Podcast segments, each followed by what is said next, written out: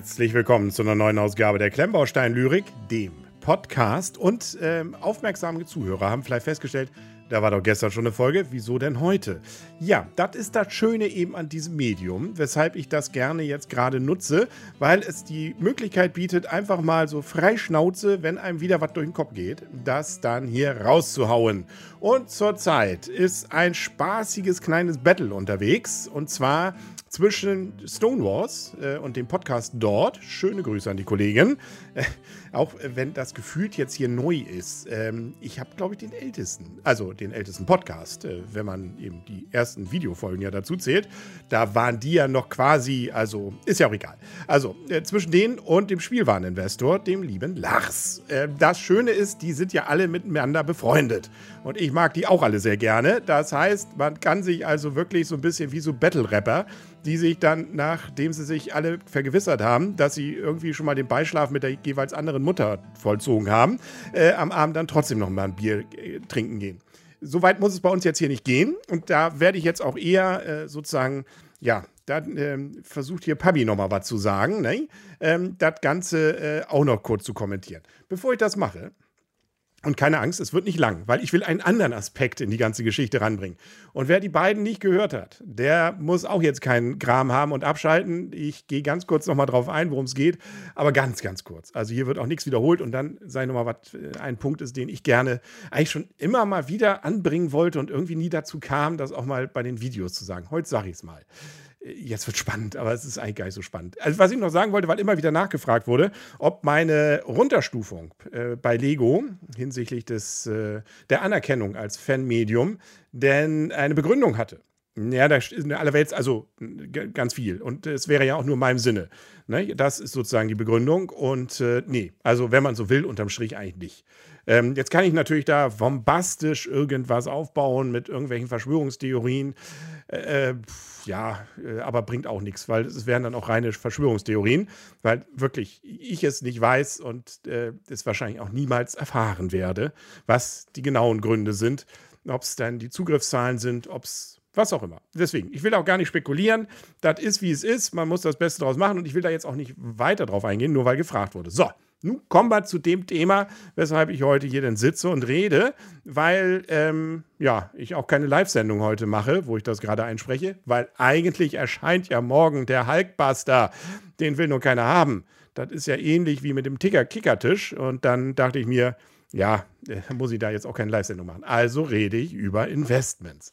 Und die klassische Frage, die auch an mich schon rangetragen wurde, auch von Medien, ist es denn sinnvoll, irgendwie, wenn man reich werden will, sich mit Lego-Sets einzudecken?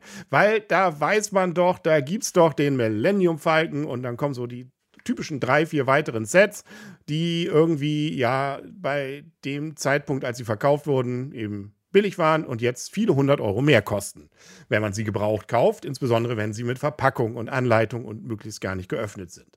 Ja, diese Fälle gab es, stimme ich auch zu. Ähm, da gibt es auch welche, wo ich auch selber schon mehr Geld ausgegeben habe, als damals der Neupreis war und wo ich auch heute bereit wäre, das Doppelte zu zahlen. Aber selbst dafür gibt es das nicht. Wie, wie, zum Beispiel den Galaxy Explorer, also die alte Version, die 497. Äh, ja, ähm, also mit Verpackung und Anleitung natürlich, weil das ist das, was ich dann gerne hätte. Ist eben nicht, ne? Aber das waren natürlich auch Zeiten, äh, wo keiner Lego gesammelt hat und auch noch keiner auf dem Schirm hatte, dass vielleicht irgendwann mal reiche weiße Männer, hätte ich beinahe gesagt, aber eben auch Frauen und äh, egal welche Hautfarbe, also überhaupt Menschen mit viel Geld und die erwachsen sind, auf die Idee kämen, sich diese Sachen gerne wieder kaufen zu wollen, weil sie es damals nicht konnten oder weil sie Erinnerungen dran haben und jetzt, ja, wie auch immer. Also, dass das mal so kommen würde. Äh, übrigens kleiner Disclaimer, beziehungsweise Disclaimer ist es nicht, kleiner Exkurs. Das ist die interessante Situation von Lego in Asien, weil dort diese Kindheitserinnerungen und dieses mit, als Kind mit Lego aufwachsen, China zum Beispiel, nicht wahr. Äh, die kommen da jetzt erst auf den Markt. Das heißt, eine Adult-Fan of Lego-Community gibt es da noch nicht, weil es gibt keine jetzt Erwachsenen, die als Kinder mit Lego gespielt haben, dann ihre Dark Ages hatten und jetzt das Geld haben, um sich ihre Wünsche von damals nochmal zu erfüllen. Oder die, die ihnen Lego dort als neue Entwicklung dann kredenzt. Deswegen ist das dort anders, zum Beispiel, was diese Sets angeht. Äh, Exkurs Ende. Jetzt ist das schöne Problem, was wollte ich eigentlich sagen? Ja, also solche Sets ähm, waren damals natürlich, da hat sich keiner dies zweites Mal zurückgelegt oder hat gesagt, ja, heben wir mal die Verpackung auf und das wird wahrscheinlich irgendwann mal teuer. Das weiß man jetzt. Jetzt allerdings wissen es auch viele. Aber, und das ist das Spannende eigentlich an diesem Battle, weil sich beide Folgen gut anhören. Also es lohnt sich, Lukas und insbesondere oder auch mit Rick dann ja äh, zu hören bei dem Stonewalls Podcast. Da denkt man, wenn man das gehört hat, ja, hat er recht. Nee, das ist ja, ist ja so. Äh, dann die Reaction von Lars, wo man auch sagt, ja, ist ja so, ne? Ja, stimmt, hat er auch recht. Ne? Also äh, unterm Strich kann man sagen, da hat ja keiner Falsches gesagt. Äh, es ist immer auch eine Frage natürlich der Perspektive. Man merkt, ich bin Jurist, da kommt dann irgendwann auch der Spruch, es kommt drauf an. Ähm, und es kommt natürlich in diesem Fall auch darauf an, wie viel Risikobereitschaft man ist, wie viel Zeit man Lust hat und Lust man hat, in diese Sachen reinzustecken. Unterm Strich, wenn mich jemand fragt, würde ich sagen, nee, lass das mal. Also erst recht, wenn du da nicht so richtig drin steckst und nicht täglich den Spielwareninvestor mit seinem Podcast hörst, lass das, weil das ist, der Zug ist eigentlich abgefahren, dieser riesigen Renditen, wie sie die Bildzeitung oder sowas dann zeigen. Ähm, aber das glaube ich auch. Tatsächlich gibt es auch heute noch die Möglichkeit mit Sets, die EOL gegangen sind, äh, die auch relativ beliebt vielleicht waren oder irgendwas Besonderes hatten, GWPs zum Beispiel auch, äh, dass man da die Möglichkeit hat, äh, zu bestimmten Zeitpunkten auch ein bisschen Plus zu machen. Aber nicht Tausende von Euros oder auch nicht Hunderte oftmals, aber so, dass das sicherlich deutlich mehr ist, als das Sparbuch bringt. Dafür hat man aber auch mehr Stress. Da muss man dann das Ganze einstellen, einzeln, kann nicht wie Aktien oder ja, ähnliches da jetzt in Massen die Dinger auf den Markt hauen und eine Bank kümmert sich schon. Nee, muss man selber bei eBay Kleinanzeigen reinstellen, verschicken und so weiter und so fort. Also ähm, das ist auch nicht für jeden. Und ja, und jetzt kommt nämlich das, was mir eigentlich bei dieser ganzen Diskussion sozusagen noch zu kurz kam, dass man nämlich äh, das Ganze nicht jetzt als Investment sieht. Da bin ich auch nicht der Richtige für, weil ich habe das jetzt, ich habe viel tatsächlich, ja, auch durch Rezensionsexemplare und äh, aber auch viel gekauft, dass ich das jetzt nicht als das habe, um damit zu sagen, ach ja, wenn du dann etwas älter bist später, dann kannst du davon deinen Stift, also hier den Seniorenstift zahlen. Ähm, nee, das, äh, die Erwartung habe ich nicht.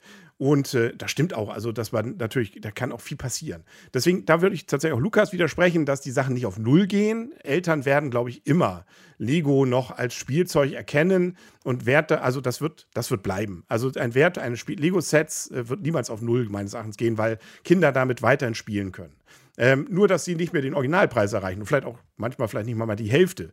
Das kann natürlich manchmal passieren, wenn das Image noch mehr in den, in den Keller geht. Und ich glaube, dass bei Lego tatsächlich zurzeit zumindest ein Zenit überschritten ist. Ist so ein Bauchgefühl, was ich habe, ohne das jetzt gerade untermauern zu können, weil die Zahlen sind ja weiterhin gut bei denen.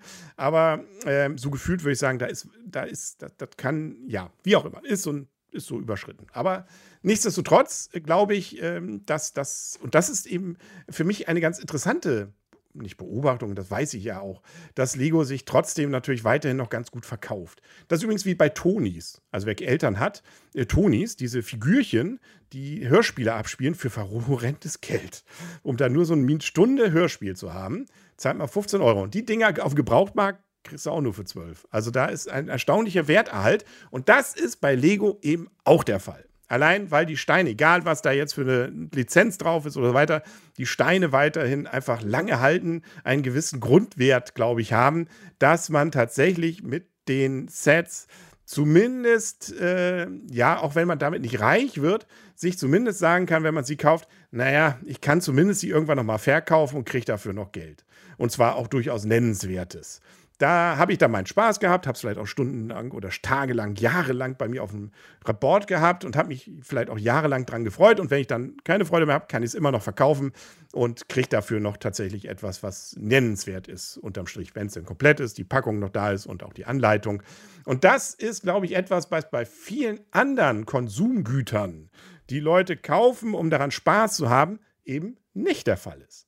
Und ich glaube auch, dass das zumindest bisher erstmal nicht der Fall ist bei Produkten, die von Drittherstellern sind. Also da habe ich keinen Überblick, ob so ein Blue Bricks Set, äh, vielleicht ist die Star Trek Sets, da könnte es vielleicht wieder interessant werden, aber grundsätzlich, ob die denn auch so einen Werterhalt haben. Also das könnte so ein Argument manchmal für einen sein, auch Kindern vielleicht dann Lego-Set zu kaufen und zu sagen, hier, äh, na gut, wenn er dann durch ist mit seiner Ninjago-Phase und man steckt das dann auf dem Flohmarkt, dann kriegt dafür immer noch erstaunlich viel Geld. Vielleicht nicht den Neupreis, äh, erst recht, wenn dann tatsächlich nicht mehr alles da dabei ist, aber immer noch Geld, womit man dann irgendwas anderes kaufen kann. Und zwar eben nicht nur so wie ein Mickey Mouse Heft für 50 Cent oder 10 Cent oder ähm, irgendwelche anderen Dinge, die Spielzeuge, die wirklich äh, teilweise dann schon, wenn man sie das zweite Mal angeguckt hat, dann auseinandergefallen sind. Also das ist sozusagen für mich noch so ein interessanter Aspekt generell an Lego und äh, vielleicht auch etwas, was äh, manche vielleicht dann doch eher dazu bewegen könnte, Original-Lego zu kaufen und nicht Dritthersteller weil eben dieser gewisse Werterhalt da ist. Auch das ist nur eine Vermutung, weil es bisher so war. Das muss sich nicht für immer so darstellen und das kann natürlich auch in zehn Jahren, und Lukas sagt das ja in seinem Podcast aus, wenn da natürlich ein Skandal kommt und Lego irgendwie komplett unten durch ist, dann äh, kann das auch plötzlich dann völlig hinfällig sein, was ich hier gerade erzähle. Aber die Wahrscheinlichkeit ist, glaube ich, relativ hoffentlich gering. also er bringt das Beispiel, dass sich rausstellt, dass in diesen Steinen irgendwas drin ist, was gesundheitsschädlich ist. Ja, das wäre dann der Fall. Ich glaube, dann hat sich auch das Ninjago Konglomerat oder äh, das, die Zusammenstellung von meinem Sohn, sagen wir mal so, äh, da kriegt er dann nicht mehr viel. Aber ich hoffe mal, dass die Wahrscheinlichkeit gering ist, aber das, da stimme ich auch Lars wieder zu. Nix ist sicher, nix kann garantiert werden auf dieser Welt. Und äh, das wusste schon Asterix. Man weiß nie, wann einem der Himmel auf den Kopf fällt. Und man sollte eigentlich jeder Minute dankbar sein, wo das gerade mal nicht der Fall ist. Ähm, und gerade jetzt die Zeit merkt man natürlich auch, dass sowieso vieles äh, vielleicht deutlich ja, unsicherer geworden ist, als man es vielleicht noch vor ein paar Jahren dachte, dass, dass sowas nie passieren würde. Gerade was Krieg und so und auch Krankheiten und und und angeht. Das ist aber ein anderes Thema. Dafür bin ich auch überhaupt kein Spezialist. Das äh, sind einfach nur Gefühle, die ich hier dazu sage. Ja, was sagen wir so unterm Strich? Erstens, beide Aussagen sind spannend sich anzuhören, beide Podcasts. Ähm, es ist meines Erachtens durchaus erwägenswert, der Werterhalt, der zumindest dahinter ist, für Leute, die eben gerne mit Lego spielen, Lego bauen, Lego sammeln. Ähm, da glaube ich wirklich, also es gibt so viele Sammelgebiete auch von oder, oder auch Leute, die, die sich Spaß haben, das und jenes zu kaufen. Äh, auch Brettspiele. Ich, ich habe unheimlich gerne Brettspiele, aber viele Brettspiele kriegst du kaum los wieder wenn sie ein paar Jahre alt sind und nicht zu den ganz groß gehypten gehören. Äh, und selbst die gibt es mal. Also deswegen, da, da, ist Lego einfach werterhaltender bisher. Das ist irgendwie so ein Argument, das finde ich selten bisher gezogen wird. Und ähm, das ist das Problem allerdings auch, äh, dass das dann natürlich auch mal so als äh, Verteidigung von Lego angeht. Aber ich bin ja eh gerade ein bisschen schlecht auf die zu sprechen. also hoffe ich mal, dass ich, dass der richtige Moment ist, dieses Argument hier auch mal zu ziehen. Jo, also äh, schön, dass, dass, dass ihr mir bis hierhin zugehört habt, die, die es getan haben. Hören ja auch nur die, die es bis hierhin getan haben. Ähm, was, wenn ich hier schon mal so sitze, kann ich auch noch mal so 30 Sekunden, ähm, was, was mich sozusagen noch bewegt hat, mal außerhalb der Lego-Blase. Ich habe Pod, äh, die Podcast nicht, ein Hörspiel gehört. Und zwar Der Mieter. Ist schon Jahre alt, ist über etwas über eine Stunde alt, ist von Hitchcock. Ähm, und äh, ist erstmal nur deswegen von mir gehört worden, weil ich neue AirPod-Kopfhörer äh, hatte und einfach diesen 3D-Effekt mal hören wollte, die dieses Hörspiel hat. Das gibt es bei Amazon Music, ich glaube, das gibt es auch bei, bei anderen Streaming-Diensten gerade kostenlos. Der Mieter von Hitchcock. Aber das Ding ist so spannend. Äh, naja, also nicht spannend im Sinne von, äh, wie, wie es weiter? Aber es ist einfach so ein, ein beklemmendes Gefühl und eine interessante Machart, dass sich das, glaube ich, für Leute, die so Thriller mögen, diese Stunde hören, sehr eignet. Ich habe den Fehler gemacht, ich habe es dann beim Einkauf bei Famila den Rest gehört, weil ich einfach wissen wollte, wie es ausgeht.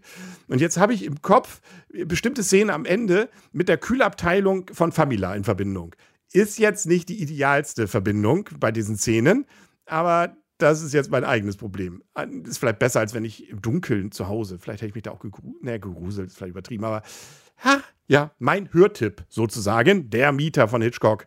Jahre alt, von RBB, glaube ich, aufgenommen. Ähm, aber professionell und einfach klasse zu hören. Ja, also, ja. Das so als am Rande. Und ich gucke auch ein paar Sachen, aber wenn ich darüber rede, ich muss ja auch noch was beim nächsten Mal haben, ne? So, das war's dann mit meinem Senf noch dazu. Wir hören und äh, sehen uns natürlich auch gerne hoffentlich bald wieder. Vielleicht schon mal als kleiner Programmtipp. Äh, bei der Klemmbaustein-Lyrik erscheint der Thronsaal von Boba Fett äh, als Review an diesem, was ist denn das? Freitag, genau. Natürlich klassisch, so wie man es kennt von der Klemmbaustein-Lyrik, mit einem entscheidenden fehlenden Teil. Welches das ist, dafür muss man das Review dann um 15 Uhr gucken. Da geht's nämlich los. Jo, das war's. Bis bald und tschüss.